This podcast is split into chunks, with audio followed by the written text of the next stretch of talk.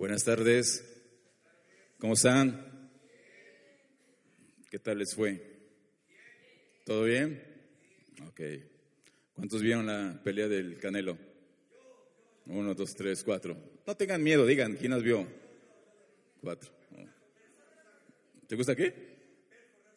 Ah, ok, este, pues yo no la pude ver. Sí, pero lo bueno que hay repeticiones, ¿no? Está grabado ahí en YouTube y todo eso.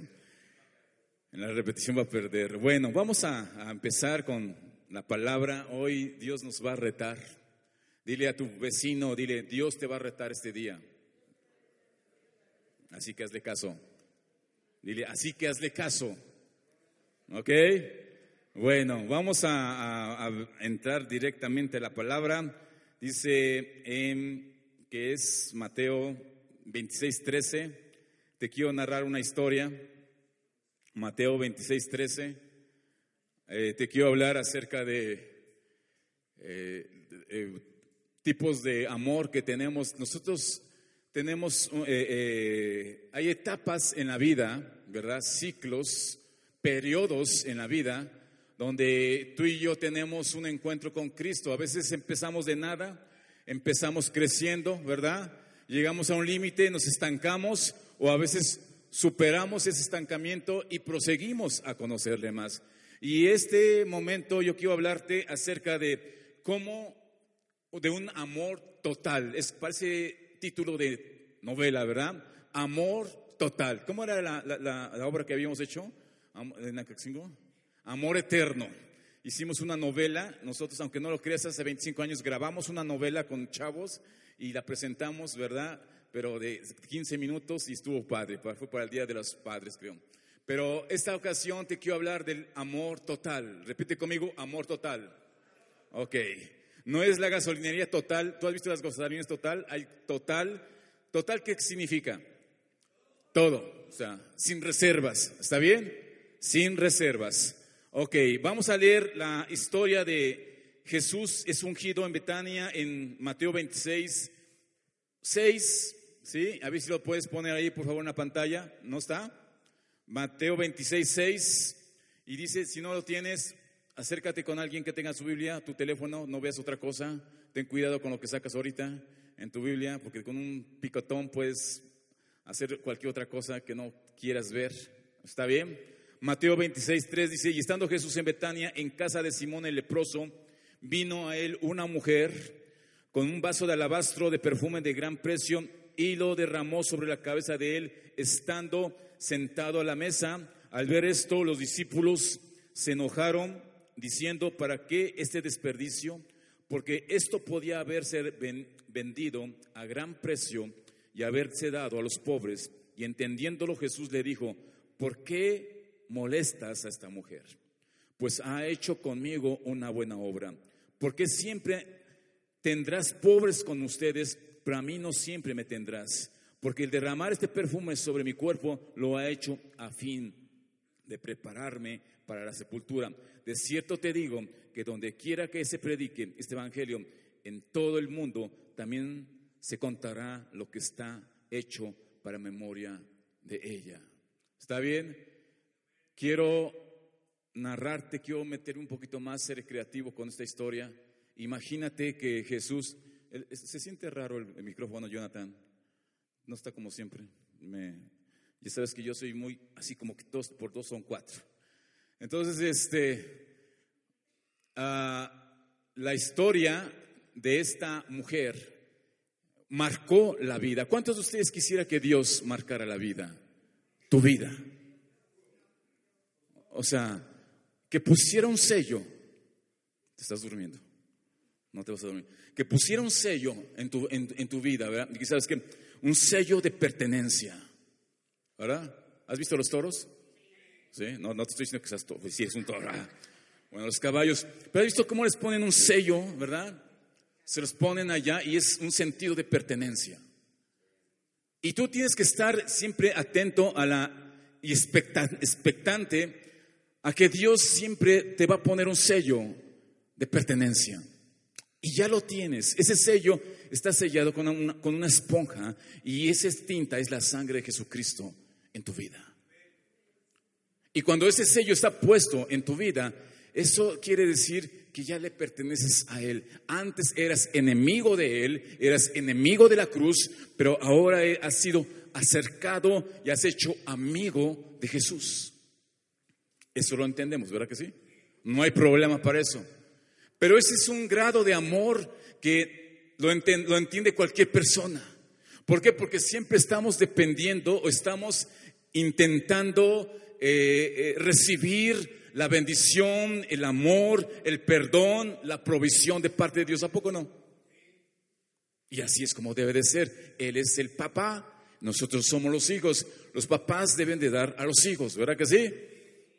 Aunque después los hijos tienen que dar a los papás aquí en la tierra. Pero en el caso del Padre Celestial, siempre Él es el que da.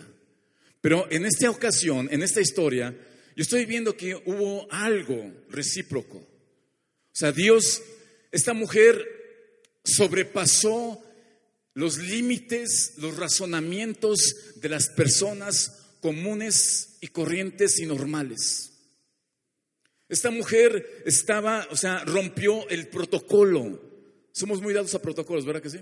En la política, en la, aún en la iglesia, ¿verdad? Hacer esto, más esto, más esto.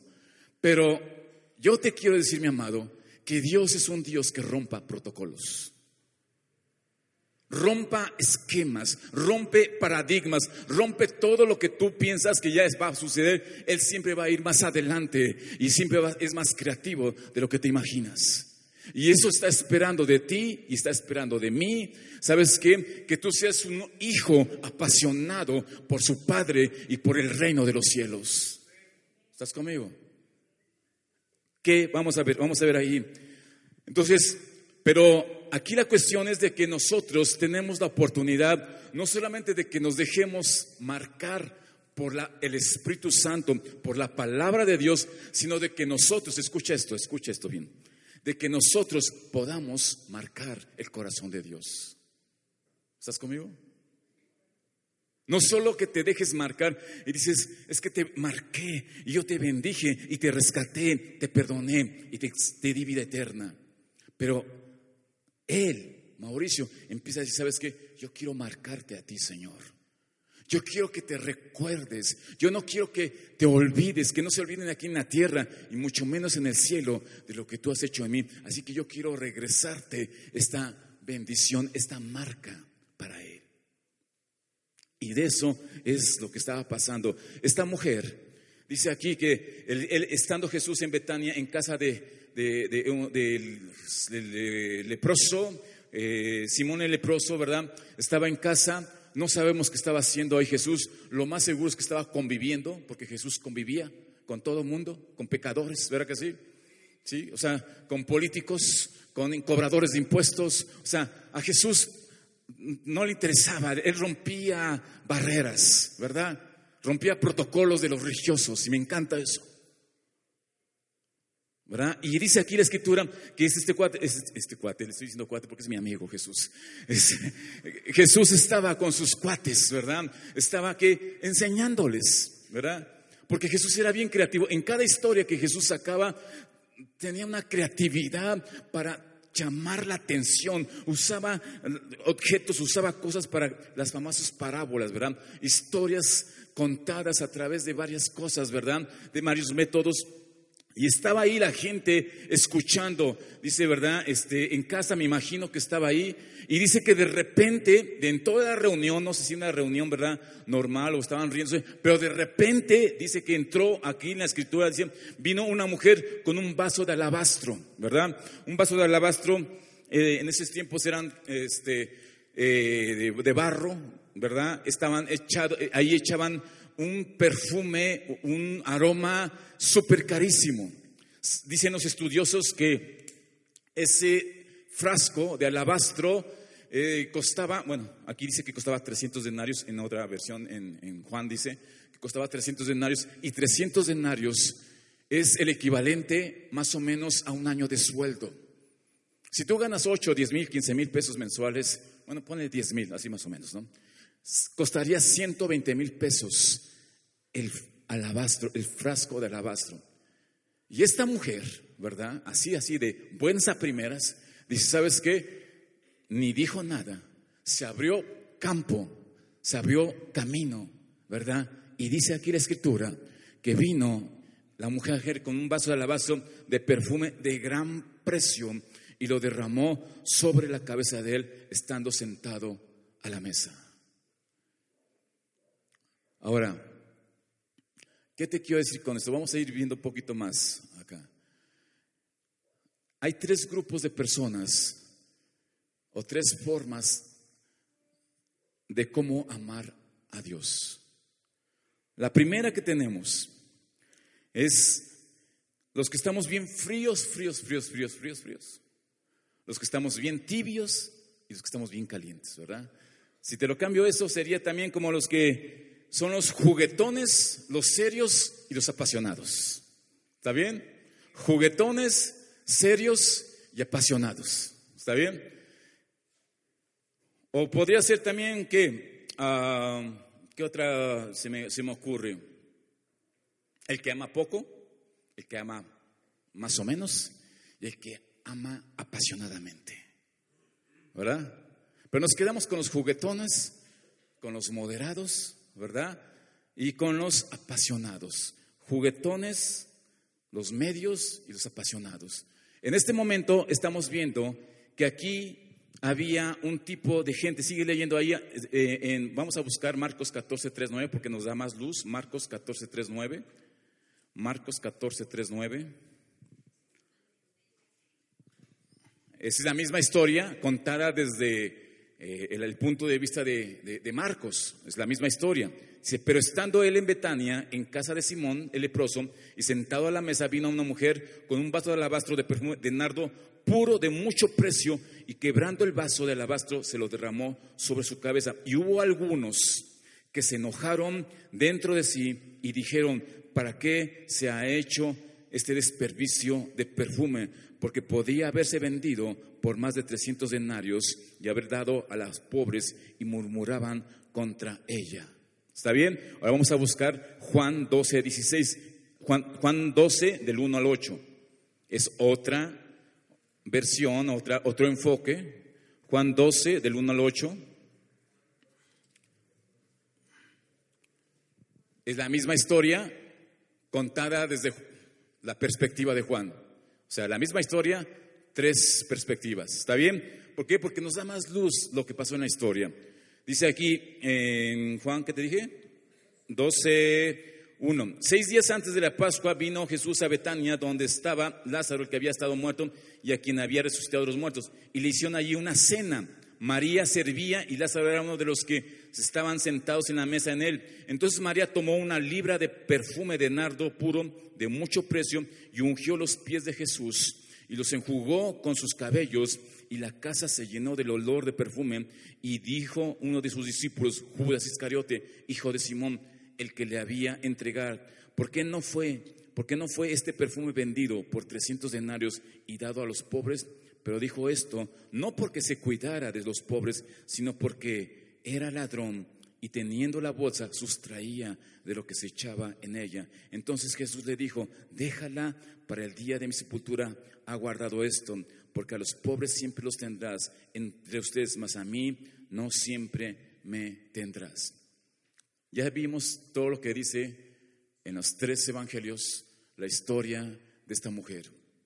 Y podemos juntar, ¿verdad? Recopilar cada detalle vemos que el, precio de, este perfume era demasiado caro.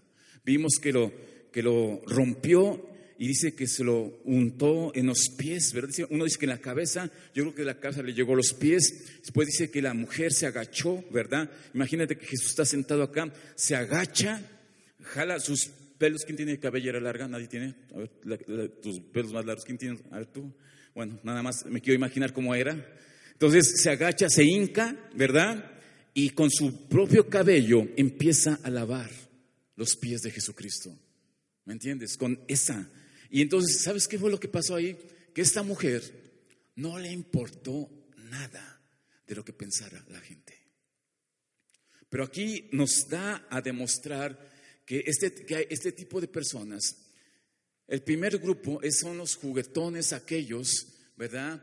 Como Judas, ¿verdad? Que jugaba a ser cristiano.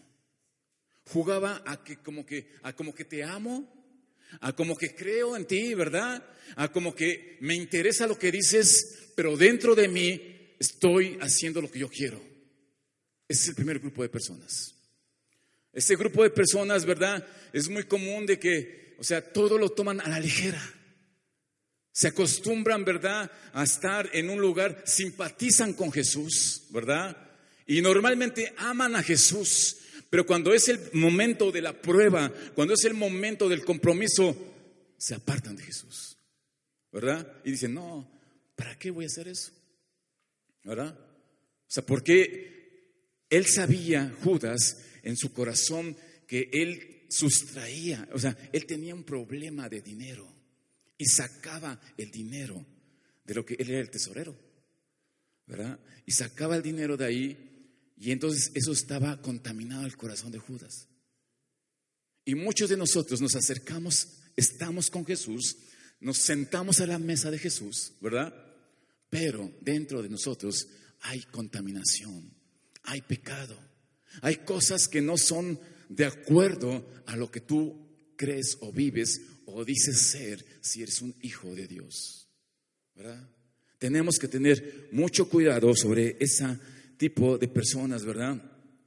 Como hay. Eh, lo más seguro es que, que, Judas amaba a Jesús. ¿Sabes por qué lo amaba? Porque aguantó estar tres años con él. Y en tres años yo creo que simpatizaba con Jesús. Pero nunca tuvo el corazón de Judas. Se sentó a comer, dormía con él, escuchaba lo que había, ¿verdad? Pero había un amor mucho mayor que Jesús, que era el amor al dinero, porque sobrepasaba todo su interés, sobrepasaba todas sus expectativas. Jesús no le era suficiente para Judas. ¿Estás conmigo? Jesús, sea, para Judas Jesús era un algo más ¿verdad? De su vida cotidiana. Y eso es lo que siempre hemos estado tratando de entresacar, ¿verdad? Esas cosas que nos hacen normales. Eh, cuando se requiere un poquito más de compromiso, ¿verdad? Y que Dios empieza a llamar, a llamarte, ¿verdad? Dice, ¿sabes qué? Mira, yo quiero esto de ti. Suelta esa bolsa, ¿verdad? Suelta esa relación que te está afectando. Suelta esa, ese negocio que no te está trayendo buenas, buenas, buen, caminar, ¿verdad? Suelta esa, esas amistades que tienes, ¿verdad? Y ahí es donde dices, sabes que sí, sí amo a Jesús, pero no, no, este, lo amo tanto como para soltar como Judas estaba soltando. Ese es el primer grupo de personas. El segundo grupo de personas es el que dice ahí que hubo, eh, había unos gentes que eran los discípulos y dijeron que había un gran desperdicio. Repite conmigo desperdicio. Y dijeron, ¿qué desperdicio es este que esta mujer está haciendo? ¿Qué desperdicio es este? ¿Verdad? Dijeron, no podíamos haber vendido este, este los 100 mil pesos, ¿verdad? Y dado a los pobres. Y Jesús le dijo, ¿sabes qué? Los pobres siempre los vas a tener. Y los puedes ayudar como cuando puedas, ¿verdad? Y como puedas. Pero a mí nunca me vas a, no, siempre vas a tener. Así que en este momento, la gente, este, el segundo grupo son las gentes que son más moderadas. No son traidores, ¿verdad? No somos traidores ya. O sea, amamos a Dios, alabamos a Dios, leemos la escritura, oramos, ¿verdad? Pero nada más hasta donde es suficiente, ¿verdad? No más de lo suficiente. Somos los moderados, ¿verdad? Si de 0 a 10, ¿verdad? Hay 12, ¿verdad? Eh, los dos, eso es desperdicio, ¿verdad que sí?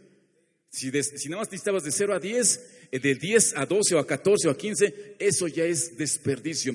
Y eso es los que los moderados, ¿verdad? Los que estamos así como que diciendo, ¿para qué tanto haces estas cosas? ¿Por qué vas todos los domingos a la, a la congregación? ¿Por qué siempre estás leyendo tu palabra? ¿Verdad? Jesús dice, no desperdicies tu tiempo, ¿verdad? Los jóvenes, estudia, ¿verdad? Haz algo. O sea, eh, eh, eh, tranquilo, pero, pero, no te metas tanto con las cosas de Dios. Eso es para fanáticos. ¿Has escuchado hablar eso? ¿Verdad? Está bien que creas, está bien que, que, ofrendes, ¿verdad? Está bien que participes, que trabajes para la obra de Dios, pero no tanto, porque es desperdicio. Ese es el segundo grupo de personas. Y en ese segundo grupo de personas es muy peligroso estar ahí. Ahora, quiero decirte que no te voy a ofender, pero yo he estado desde el primero, desde menos cero, ¿verdad? He estado donde soy un traidor para Dios, ¿verdad? Estado donde soy un moderado para Dios. Y he tenido algunos destellos de ser gente o un hijo apasionado por Dios. Y lo que Dios nos está hablando es que tengamos cuidado de cómo hacemos las cosas, ¿verdad? El, ser moderado, ¿verdad? Este, ya no eres enemigo de la cruz, ya no estás con, ya se me fue la onda, quiero regresar al primero primero. Los, los juguetones aman más las tradiciones, aman más las pasiones. Estoy haciendo comparación entre juguetón y los moderados, ¿está bien? Los juguetones aman más las tradiciones, aman más las pasiones, aman más las cosas de esta tierra, ¿verdad? Son más, eh, la escritura habla que somos más mundanos. ¿Sabes cuál es la definición de mundano? Mundano es del mundo, es aquello que amamos más en el mundo más que a Dios. Tú amas a Dios, pero sí, pero yo amo más esta cosa yo soy mundano porque está aquí en la tierra. Esa es definición de mundano, ¿verdad? Pero los moderados, ellos ya no son así, ellos ya son más, más estables. Tienen dominio y control de sus tiempos, ¿verdad? Dices, yo llego a estas horas y a estas horas me voy. No doy un, no doy un extra, ¿verdad? Yo, yo sirvo para esto y cumplo con lo que me dijeron y punto, no doy más. Son los moderados. Pero los terceros, que son los apasionados, ¿verdad? Son los que rompen el protocolo. Son los que rompen toda eh, imagen de control, ¿verdad? De que quieren ser muy serios, muy, muy, muy, muy precavidos, ¿verdad? De que todo esté bajo control, que nada se les vaya de la mano. Esos son los que, eh, los, los, los, los moderados. Ahora, déjame decirte que entre los juguetones o los fríos y los moderados y los apasionados, Está muy cerca la división, la relación, el espacio entre una cosa y otra cosa. Esto tiene una repercusión si tú no eres una persona radical para con Cristo. Porque lo que tú haces de este lado de la tierra, ¿verdad? Lo vas a, vas a seguir haciéndolo de aquel lado de la tierra. A ver si me ayudas este, con el cartoncito. Yo quise poner esto, esto lo vi en una, en una plática, pero yo lo cambié. Mira, a ver si me ayuda. ¿Podemos pasar los hilos por arriba?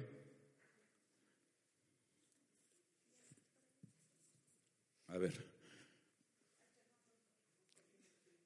Por arriba. Quiero que veas esto. Esto. Por arriba, por arriba, por arriba. Hasta allá, hasta allá. Hasta allá. Ándale, así es. Ok. Lo que estás agarrando es el hilo de la vida. ¿Está bien? ¿Ok? Es el, hilo de la vida. ¿Está bien? Ok.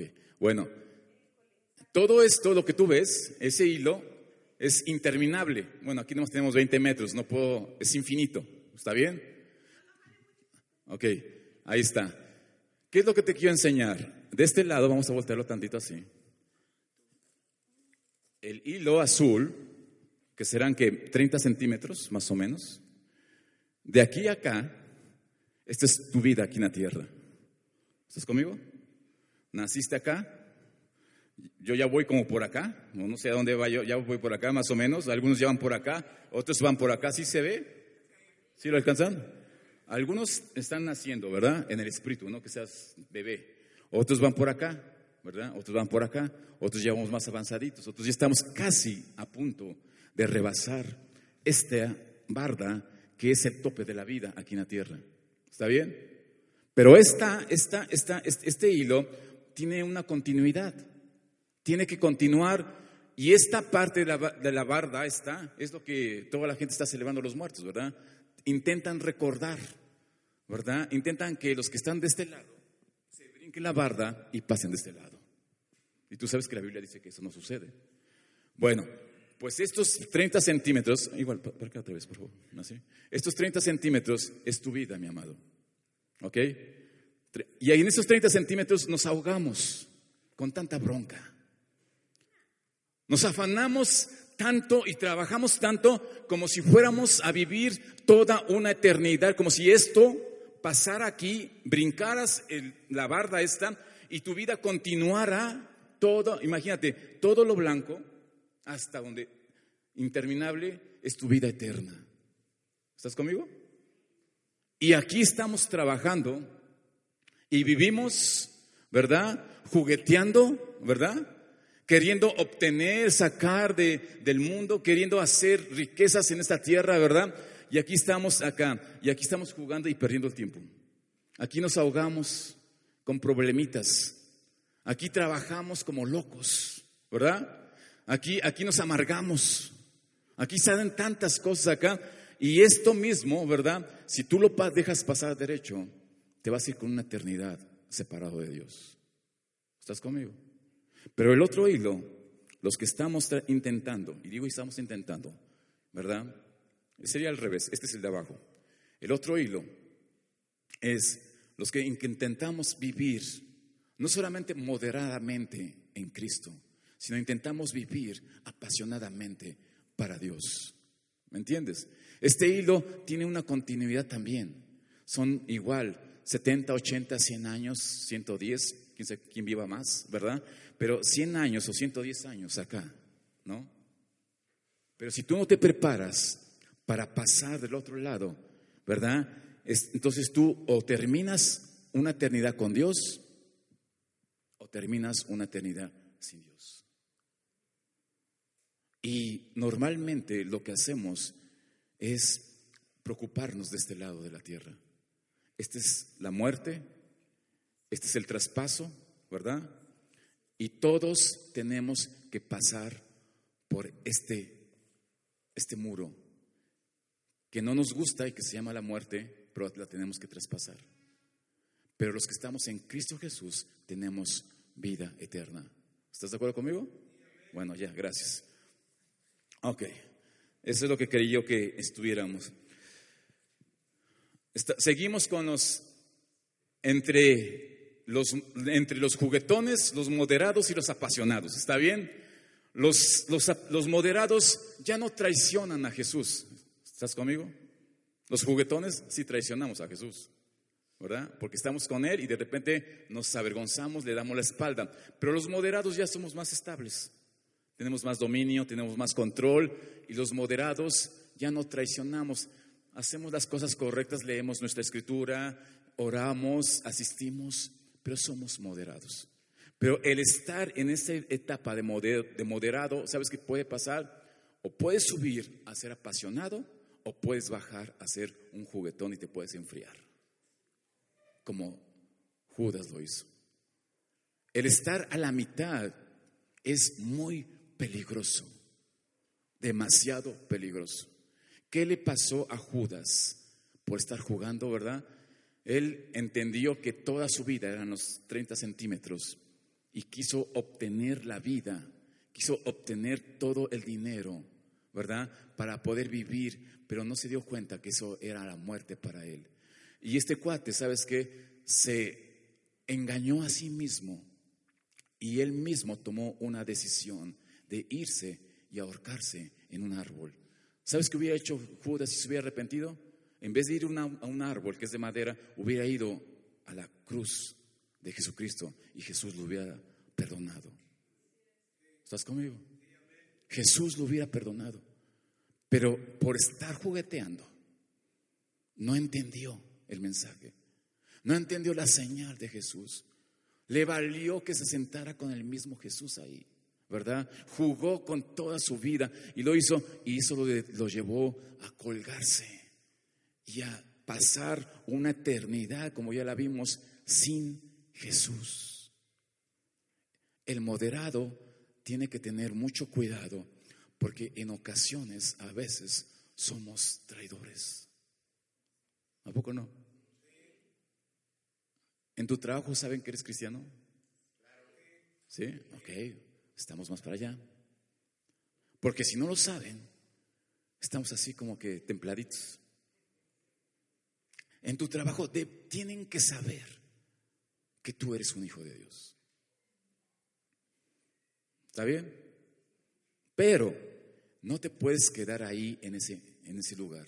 Tienes que avanzar al lugar de los apasionados. ¿Cuál es el lugar de los apasionados? Lo que hizo esta mujer, María de Betania. ¿Qué fue lo que hizo? Desbordó toda sus ahorros. Dicen que ese alabastro era lo que equivalía a su jubilación. No había ahí seguros, ¿verdad? De, de retiro, no había cajas de ahorro. Sus ahorros era que iban comprando poco a poco ese, ese, ese, aroma, ese nardo, que era de muy gran precio.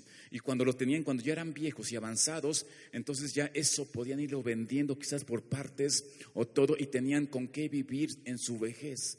¿Y sabes qué fue lo que hizo esta mujer? Le valió gorro todo lo que, cómo iba a vivir su vejez. Y se desbordó totalmente, se sacó de sus cinco sentidos, de sus casillas y dijo, está Jesús aquí, yo me voy a derramar, ¿verdad? En, amor por Él, porque es la única oportunidad que tengo. Y eso es lo que Dios está, ¿sabes qué, ¿sabes qué es lo que Dios te pide? Te pide todo de tu vida, todo. Yo recuerdo cuando nos fuimos a Camboya, fue un, una decisión a donde dijimos, donde yo pensé que yo no, yo me despedí de mi mamá, de mis hermanos. Yo me acuerdo que hasta que tengo ganas de llorar, ¿verdad? Este, me despedí de los pastores y uno de ellos hasta se rió, dice, pues no te vas a morir allá, vas a regresar. Digo, pues yo no sé, yo no sé a lo que iba yo. ¿Te acuerdas? Yo recuerdo que estaba, cuando estábamos a punto de irnos, yo dije, ¿para qué fue lo que hice?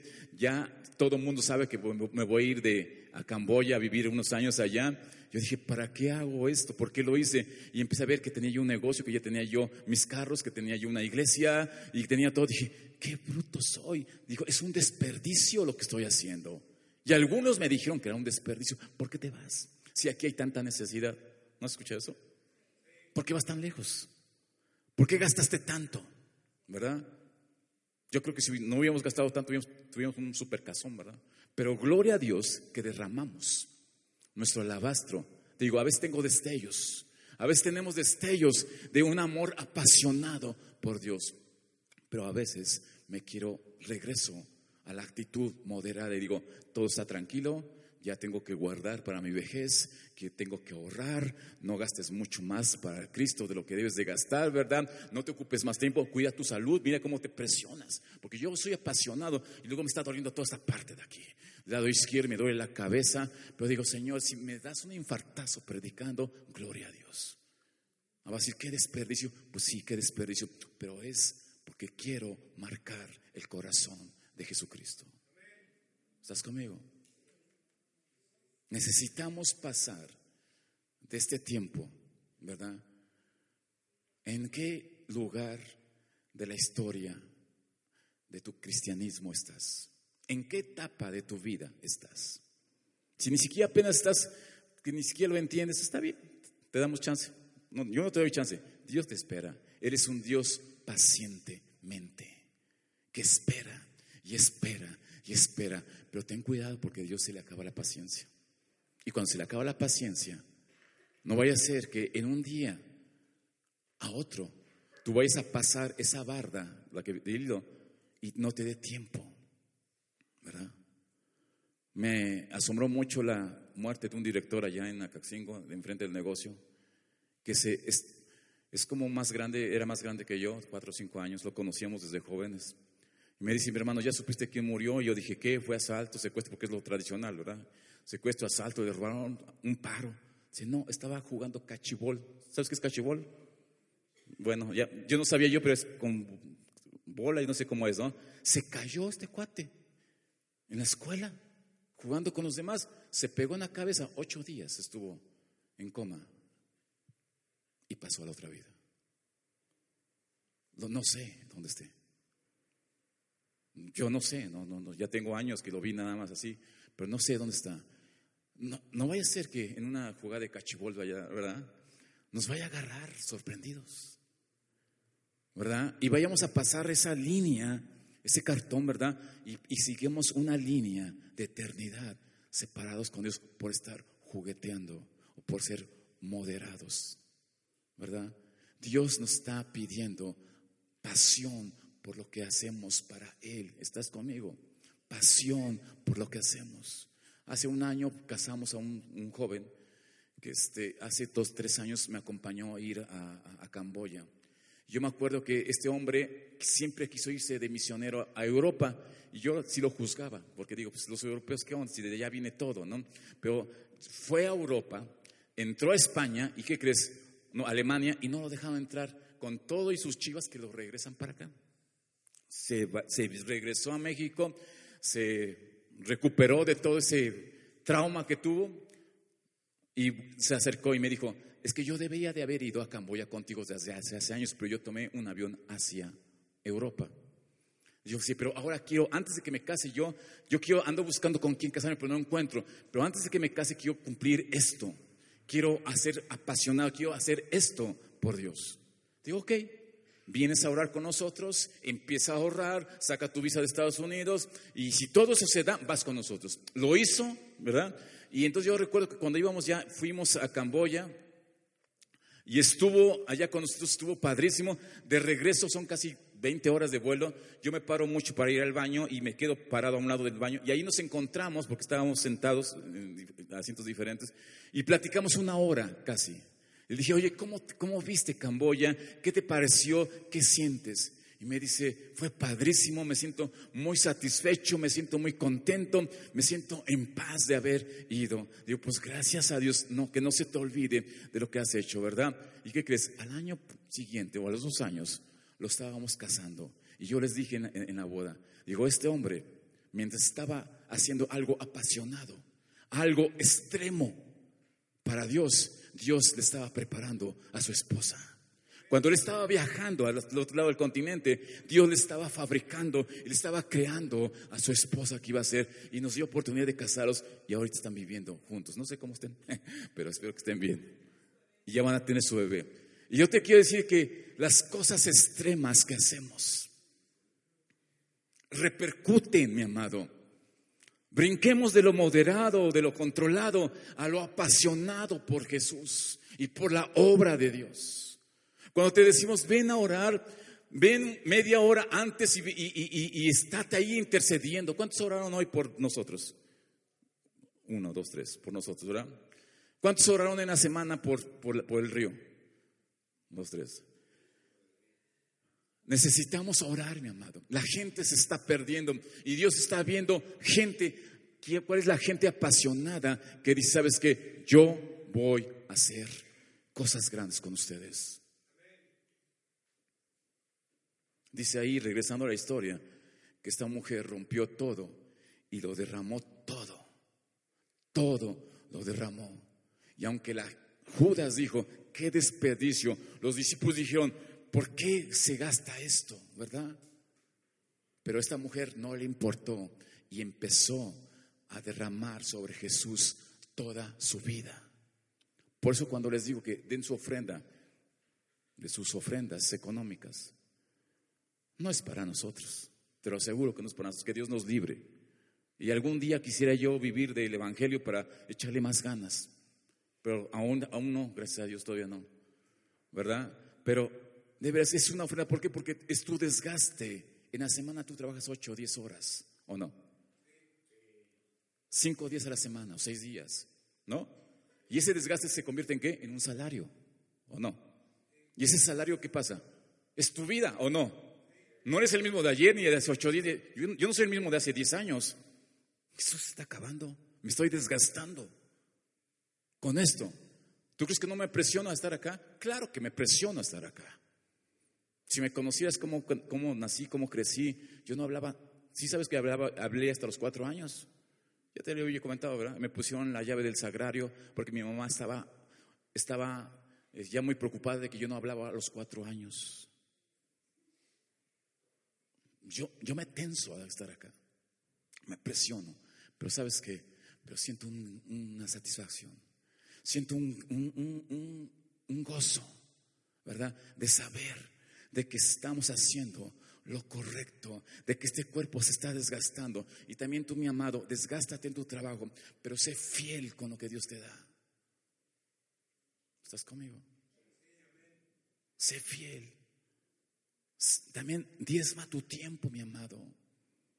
No solo lo que ofrendas, diezma tu tiempo. Es que tengo que atravesar, ya subió el, transporte a ocho pesos. Diez, son dos pesos. ¿Sabes que te lo acabas en unos chicharrines? Ni siquiera te das cuenta. Tú vente.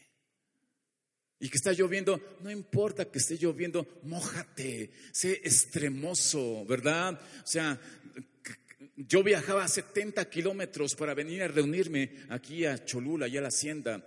Viajaba durante cuatro o cinco años y venía yo desde allá, 70 kilómetros, venía 70 de, ida y una, una, caseta como de 80 pesos. Y venía yo a las reuniones y, daba yo, y dábamos clases, ¿verdad? ¿Por qué? Porque quería ser extremo, porque quería yo amar a Jesús más que todo lo, que, lo demás que está alrededor de mí. Cuando sucede eso, entonces tu nombre, dice aquí, en, ya vimos varios, en Mateo, ¿con cuál empezamos? Mateo 26. En Mateo 26 dice que el nombre de esta mujer nunca será olvidado. Dice acá, de cierto les digo en el 13, que donde quiera que se predique este evangelio en todo el mundo, también se contará lo que ésta ha hecho para memoria de ella. ¿Te imaginas? O sea, Dios mismo, Jesucristo mismo dijo, todo el Evangelio, Jesucristo, muerte, resurrección, ¿verdad? Y todo lo, comparó con lo que hizo esta mujer, ¿verdad? Todo el Evangelio de Jesucristo lo pegó junto con esta decisión extrema que hizo María de Betania. Eso es. Ahora, no estamos aquí para condenarte. Yo sé que lo hay algunos juguetones, hay algunos moderados, ¿verdad? Y hay algunos apasionados. ¿verdad? Pero como te dije, los apasionados a veces nos regresamos a moderados y a veces está juguetones. A veces así es. Pero tenemos que tener cuidado. ¿Y qué tienes que hacer? Es, sabes que siempre, cada decisión, ponte a pensar, ¿para quién vives? ¿Para qué vives? ¿Hacia dónde vas? Lo que estás aprendiendo joven, en la escuela, lo que estás trabajando, lo que estás ahorrando, ¿para quién es? ¿Para tus hijos? ¿Para tus nietos? ¿Verdad? ¿Para quién? Luego dejan unas herencias así de ese tamaño y pura la herencia son puros problemas y conflictos. ¿Y sabes quiénes disfrutan? Ni siquiera tu familia. Porque viene gente de otro tipo y ni siquiera tu familia la disfruta. Porque todo se queda acá las llaves de los carros, las escrituras de las casas, de los terrenos. Cuando se muere, no se las echan al féretro ahí, ¿o sí? ¿Tú los has visto? Nadie se las lleva. O diría el buen Mayres, nadie va, el féretro ya va, encaminado a enterrarlo y lleva un remolque con todas sus cosas. Y lo van a meter dentro, ¿verdad? Para que sea transportado con todo lo que ganó. Todo se queda, mi amado. ¿Por qué no? vivir apasionadamente para el que te dio la vida, mi amado. ¿No? Te quede años, días, meses, yo no sé cuándo. A mí, me quede lo que me quede de tiempo, quiero vivir apasionado. Hay una historia, con eso termino. Dice la historia, todavía ni son ni las dos.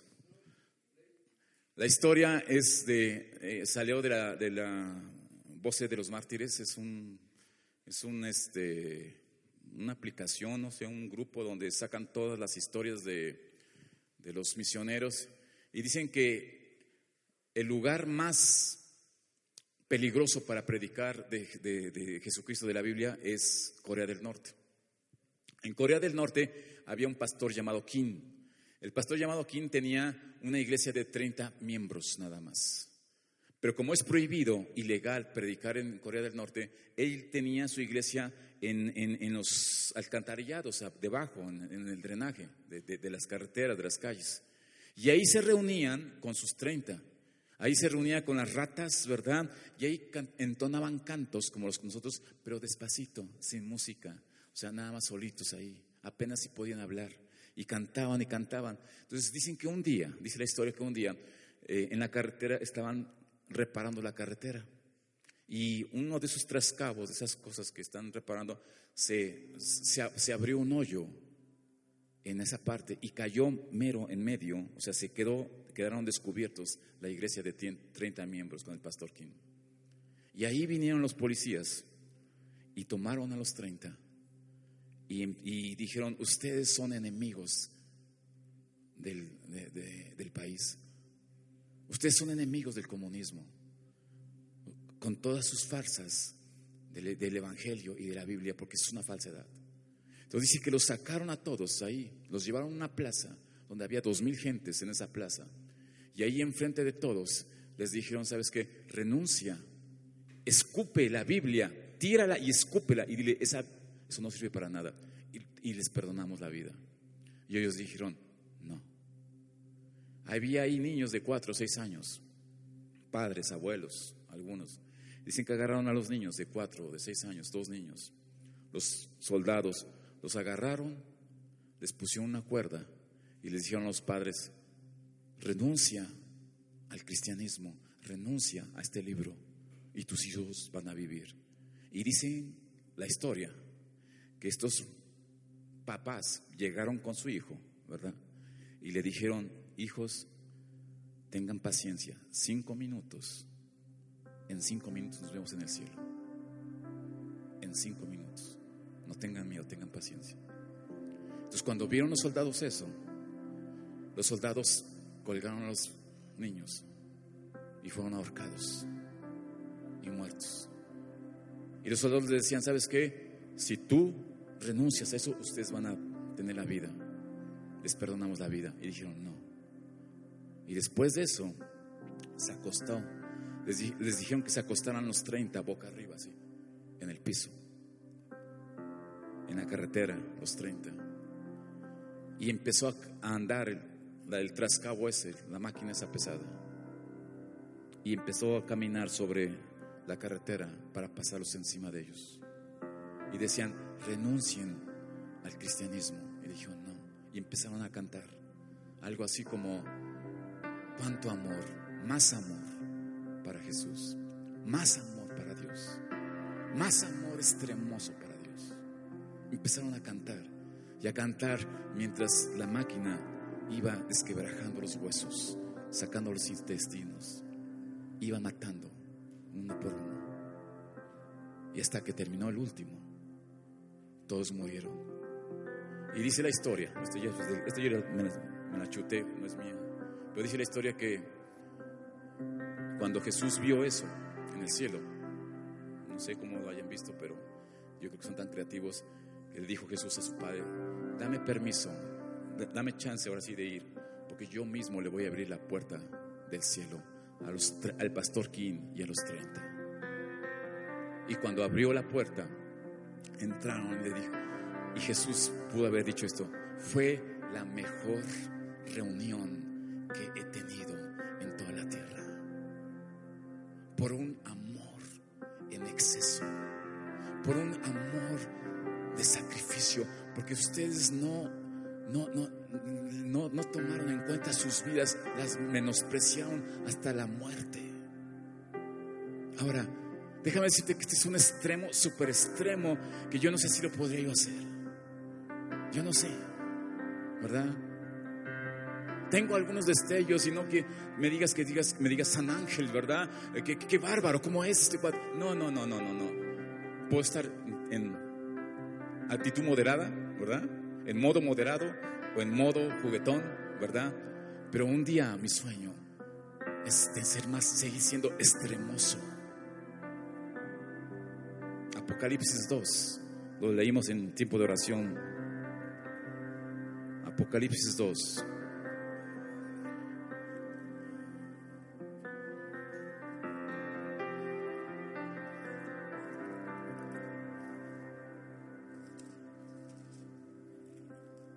Dos, uno. Escribe el ángel de la iglesia de Éfeso, el que tiene las siete estrellas en su diestra, el que anda en medio de los siete candeleros del oro, y dice esto, yo conozco tus obras y tu arduo trabajo y paciencia, y que no puedes soportar a los malos, y has probado a los que se dicen ser apóstoles y no lo son, y los has hallado mentirosos. Has sufrido y has tenido paciencia, y has trabajado arduamente por amor de mi nombre, y no has desmayado. Pero tengo contra ti que has dejado tu primer amor. Ahí está. Y fíjate la consecuencia de haber dejado el primer amor. Recuerda, por tanto, de dónde has caído y arrepiéntete y haz las primeras obras, pues si no vendré pronto a ti y quitaré tu candelero de su lugar, si no te hubieres arrepentido. Mi amado, tú eres la luz del mundo. Representas una luz, la luz de Jesucristo. Y tú alumbras las tinieblas. Ahorita en todo este tiempo de semana de muertos, una densidad de tinieblas. Y si tú no alumbras, tienes que tener cuidado, mi amado, porque tu candelero puede ser quitado. Aquí lo dice, no lo digo yo. Lo digo con todo temor y temblor. O sea, si no haces las primeras obras, si no despiertas ese amor apasionado por Dios, entonces, ¿sabes qué? Cuidado porque estás en, tiempo, en modo moderado y puedes bajarte en modo juguetón y te puedes morir ahí. Yo les decía en el tiempo con, en oración que cuando conocí a Carmen, la invité hace 25 años cuando empezaban la, vaca negra. ¿Se acuerdan de los restaurantes la vaca, la vaca negra? Ahí la invité para que la sedujera, para que dijera, wow, cuánta lana tiene, ¿verdad? Para que me, dijera que sí. Ahí la invité a esta mujer y, cayó redondita, ¿verdad? Pero yo era yo de garnachas de la esquina y de, todos, de tortas ahí, de tortas cheli, dicha, o qué sé cómo eran me gasté lo que tenía. ¿verdad? Cuando me fui a casar a Costa Rica, déjame decirte que no tenía ni para los zapatos de mi boda. ¿Sabes por qué? Porque en ese tiempo Ernesto, nuestro pastor, ahí en la hacienda, estábamos, habíamos comprado la hacienda. Digo habíamos comprado porque yo estuve parte ahí. Y estábamos techando. Y dijo, un día así, una reunión como se dijo Ernesto, ¿sabes qué? Necesitamos techar ya. Lo que tengas ahorita, tráelo ya. Y yo, de veras, de tonto de bendecido, llevaba yo, en ese tiempo casi puro efectivo, llevaba yo lo de mi pasaje para comprar mi boleto de avión en esos tiempos que se compraban, no, eran electrónicos. Y lo único que hice nada más fue saqué lo de la caseta y como 50, 100 pesos de gasolina y todo lo, solté ahí. Y me fui y me casé. Casi con nada, sin nada. Pero cuando después de que me casé, como no, como a la, Carmelita me la traje para acá, no se quedó allá. Nos querían dar ollas y no, sabes que no podemos llevar cosas ni muebles. Si, si quieren, si quieren, si tienen interés, pues nos pueden dar algunos dólares, ¿verdad? Nos dieron más de 3 mil dólares.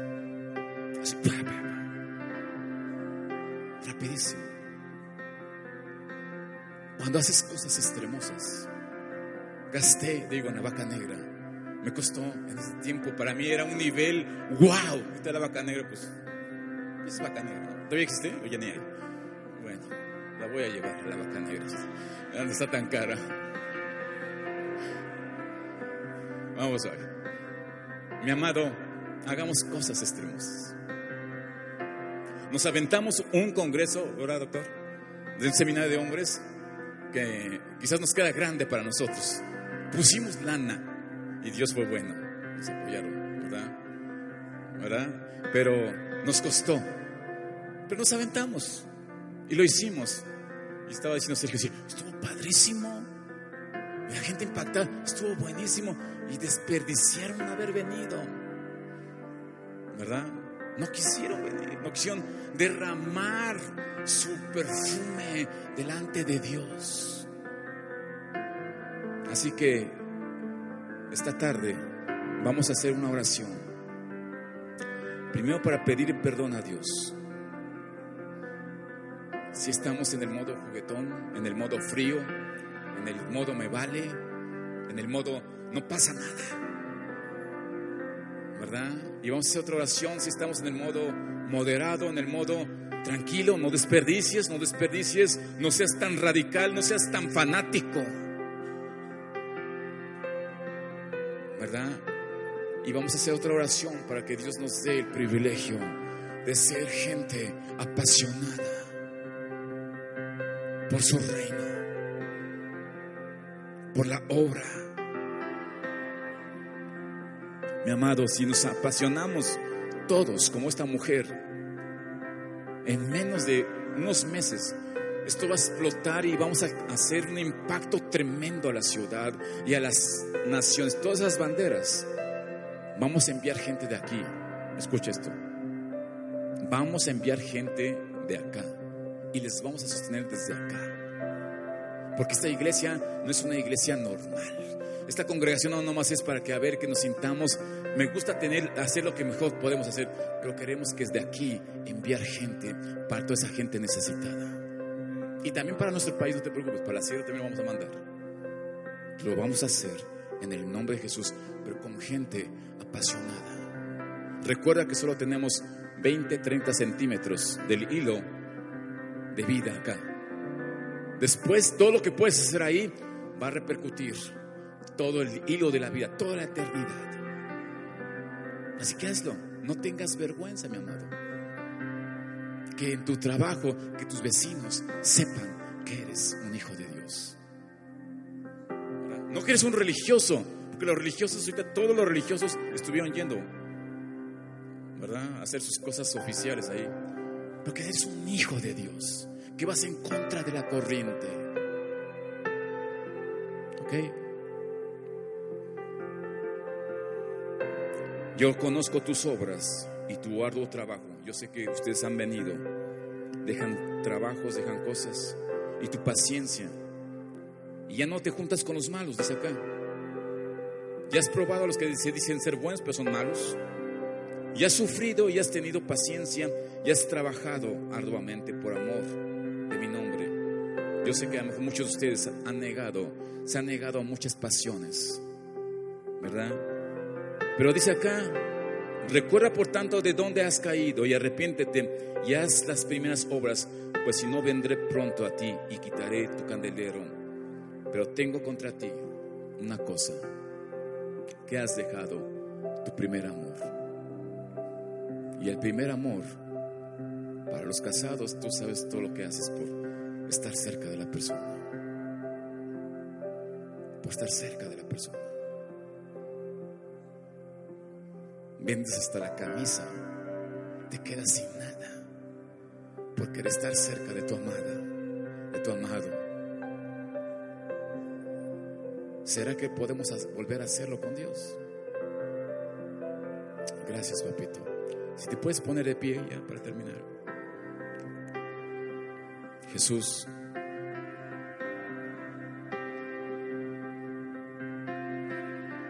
Para los que estamos fríos o juguetones o nos vale, esta oración tú tienes que hacerla. Padre, te damos gracias por mostrarnos tu caminar, mostrarnos en qué momento de la historia de nuestra vida estamos, en qué calidad de amor estamos, papá. Padre, perdónanos si hemos estado, si ha habido un amor superior como Judas tenía un amor superior que a Jesús. Amaba más el dinero que Jesús. Amaba a Jesús, pero amaba más el dinero que Jesús. Padre, líbranos de ser traidores, papá. Y si lo hemos sido, perdona, papá. No queremos ir y ahorcarnos. No, no, no, no, no, no. Eso es lo que quiere el diablo. Que vayas y te sientas condenado, que te sientas lo vil, lo peor del mundo.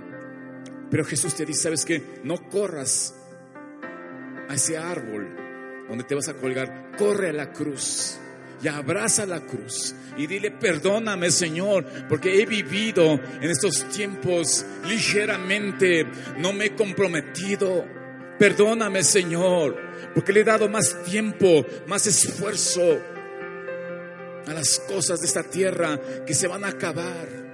Perdóname, Señor. No quiero estar en ese grupo, papá. Quiero tomar compromisos verdaderos. Quiero pagar un precio, papá. Y también a los que estamos en el modo moderado o tibio. Padre, ayúdanos a salir de este lugar, papá. En el nombre de Jesús, papá. Como nos dices aquí en Apocalipsis, conoces nuestro esfuerzo, conoces nuestro arduo trabajo, pero queremos ser más allá, queremos volver a enamorarnos apasionados por ti, papá. Así que perdónanos, papito. No permitas, Padre, que vivamos toda nuestra vida que nos queda en esta tierra, en este nivel, papá. No, Señor, en el nombre de Jesús renunciamos a eso. Dile, yo renuncio a vivir en un modo moderado. Yo renuncio en el nombre de Jesús.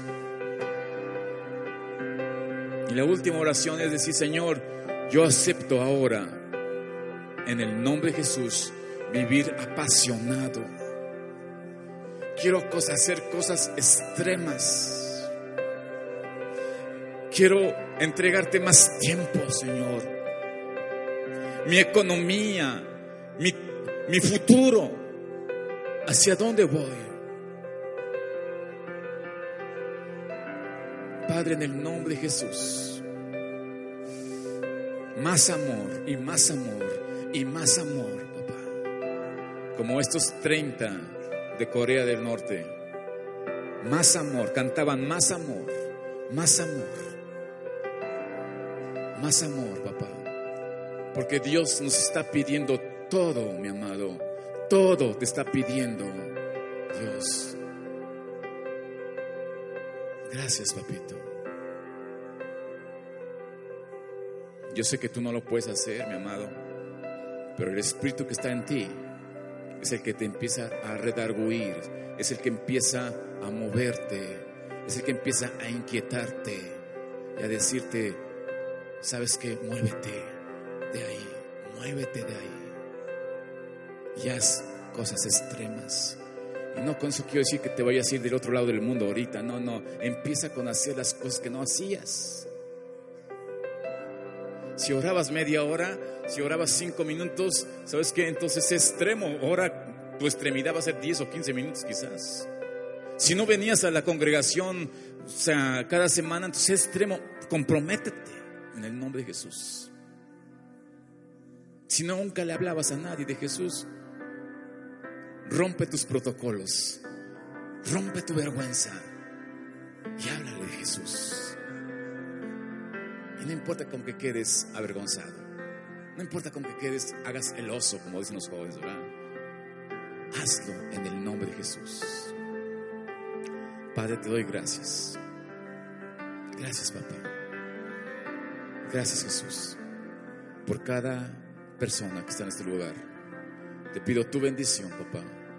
Que nadie se vaya a colgar. Que todos corramos a la cruz. Y que todos todos, papá, derramamos, derramemos ese frasco de alabastro, Señor, sobre tu cabeza. Y que quedes marcado, Dios, por las acciones que nosotros hacemos. En el nombre de Cristo Jesús. Amén. Dale un aplauso a Jesús. Gracias, papá. Gracias, Jesús. Levanta tu mano. Levanta tu mano. Padre, yo te pido tu bendición para cada persona, papá. Que tu bendición nos alcance, papá. Con un amor extremo, papá. Yo bendigo tu mente, tu corazón, tu cuerpo. Bendigo tu salud para que hagas cosas extremas. Bendigo tu economía para que des en extremo. Bendigo tu futuro, tus ideas que sean concretas. Te bendigo con ideas claras y concretas para que todo el resto de tu vida se lo entregues a Él. Te bendigo con paz. Bendigo tu salida y tu entrada. Bendigo tu alacena, tu casa, tus hijos, tu familia, tu trabajo, porque eres bendito del Señor. Amén y amén. Pues gloria a Dios. Gracias, estamos despedidos. ¿Hay qué? Hay, hay